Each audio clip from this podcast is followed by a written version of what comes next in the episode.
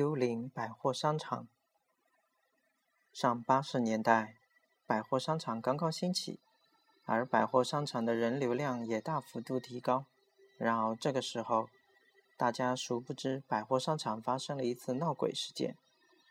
这天，货车司机老徐开着一辆大车，摸黑出门，车上装了不少商品。按照计划，三点前到达百货商场门口，然后下货一个小时，回来六点钟，正好可以继续睡觉。老徐一路上相安无事，开着大卡车，嘴里叼着一杆烟，就要大到百货商店大门之时，突然外面风云巨变，只见商场上空突然黑云滚滚，上看不到天空，只听到呜呜飞机飞过的声音。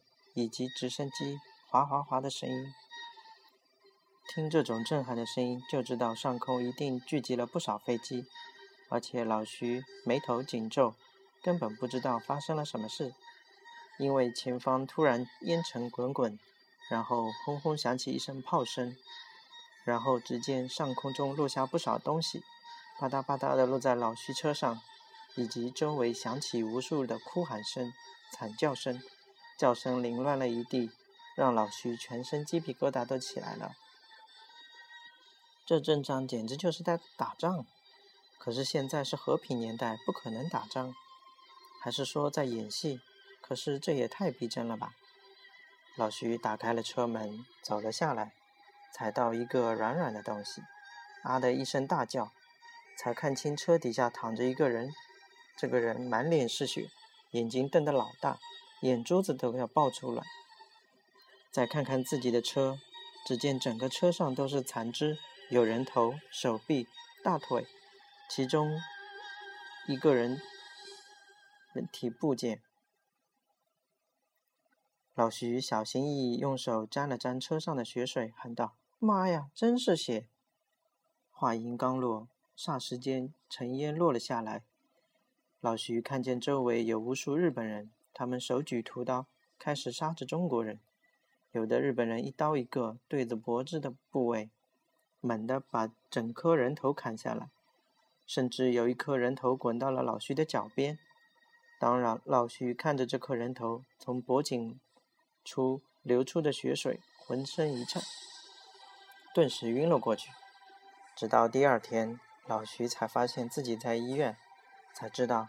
昨天因倒在商场门口，商场的工作人员出来下货，到处找老徐，才发现他倒在了地上，于是把他送进医院。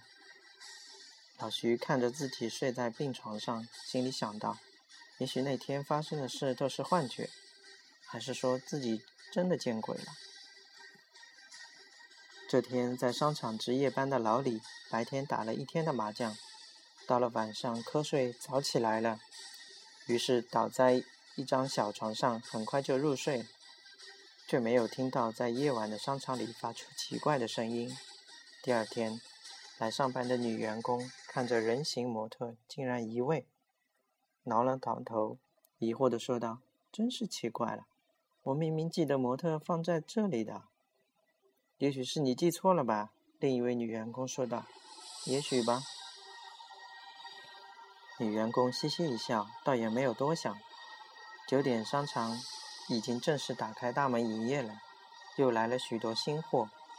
这天，张晓彤带着女友小七来到了商场。小西看到一条漂亮的手女士手表，竟然出神道：“哇，好美啊！”张晓彤一看上面的价格，竟然是一万多。天啊，张晓彤，你就是一个打工的小子，而且在八十年代。张晓彤每月的工资也就几百块块，看到这一万多的手表，对他来说已经是天价了。拉着小西的手说道：“走走走，这表不适合你。”这样一说，小西自然不高兴了，挣脱了张小彤的手，发起闷气来。张小彤看到这里，灵机一动，指着其中人形模特上穿的衣服说道：“小西，你看这件衣服就挺适合你，你穿上了要是……”那腰身一定好看，皮肤显得更白了。小西听到这里，转怒为喜，以为张晓彤要给自己买衣服，而张晓彤本打算是咬一咬牙给小西买一件几百元的衣服，就算花掉自己一个月的工资也值了。可是定睛一看，上面的吊价牌写着一千零五十五，张晓彤身上只有八百块钱，钱根本就不够。于是连哄带骗的说道：“小西乖，在你过生日的时候，我一定送你。你生日不是还有就两天了嘛？”张晓彤把女友哄着，好在女友听他这样说，倒也乖乖听话。而之后，张晓彤送女友回家，又折返回商场，然后躲在了卫生间里。夜晚十点整，商场开始清场。本来拥挤的商场，这下变得冷冷清清。然后灯一拉，啪嗒一声，整个商场陷入了无限的黑暗。张晓彤这才从卫生间走了出来，看了看四下无人，嘿嘿一笑，道：“哈哈，这下没人了，只要我在商场里偷下那件衣服就好了。”张晓彤这人也算机灵，知道这么大的商场一定有守夜的人，于是小心翼翼地四处查看，终于看到守夜的老李，并且听到早就打鼾了，并且试探性地喊了几声。喂，喂！除了打鼾声，还是打鼾声。这下小李、张晓彤腰板挺直了，在商场里四处游荡，看着商场上方的小窗子照射出幽幽的月光，把整个商场照得阴森森的，更是显得恐怖。也不知为何，张晓彤突然害怕起来，左看看，右看看，砰的一声撞到一个人。张晓彤心里猛一惊，难道这商场里还有别人？还是说守门的老李已经起来了？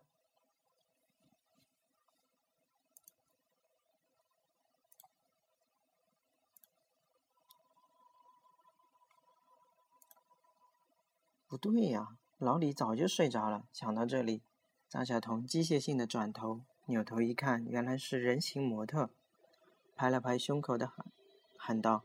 妈呀！吓死我了！原来是模特啊！就在张晓彤刚刚放松之时，只见人形模特的头咔嚓一声掉落在地上，然后手臂、脚也一只只的掉在地上，并且在月光的照射下，张晓彤清楚的看到这些不是塑料的模特，而是人的残肢。咔咔，张晓彤还没有来来得及反应，地上的人形模特头颅径直滚到了他的脚边。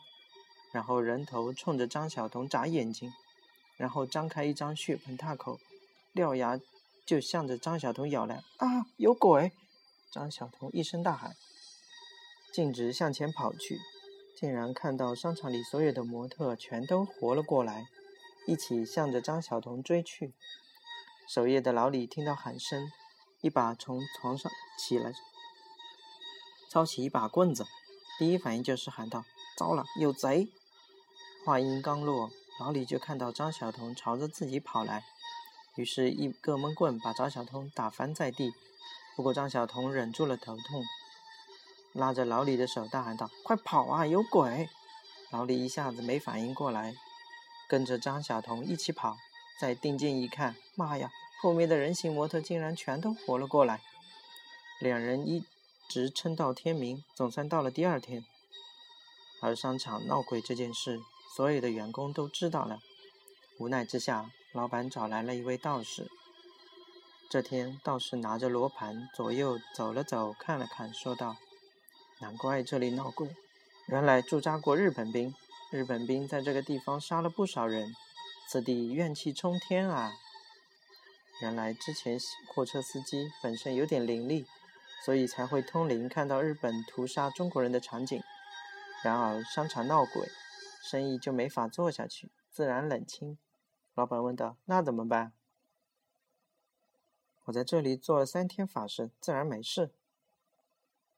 果然，道士在商场里做了三天法事，做完之后再也没有闹过鬼，并且道士在临走之前告诉老板道：“由于冤魂执念太重，只压了只压制了一部分，不过其他的也不用担心。”只是商场里再也不能放人形模特，不然冤魂会附在这些人形模特上，那就不堪设想了。一闪一闪亮晶晶，一个小女孩抱着洋娃娃走进了商场。就在小女孩走到商场那一刹，只见小女孩手中的人耳双眼突然变得血红。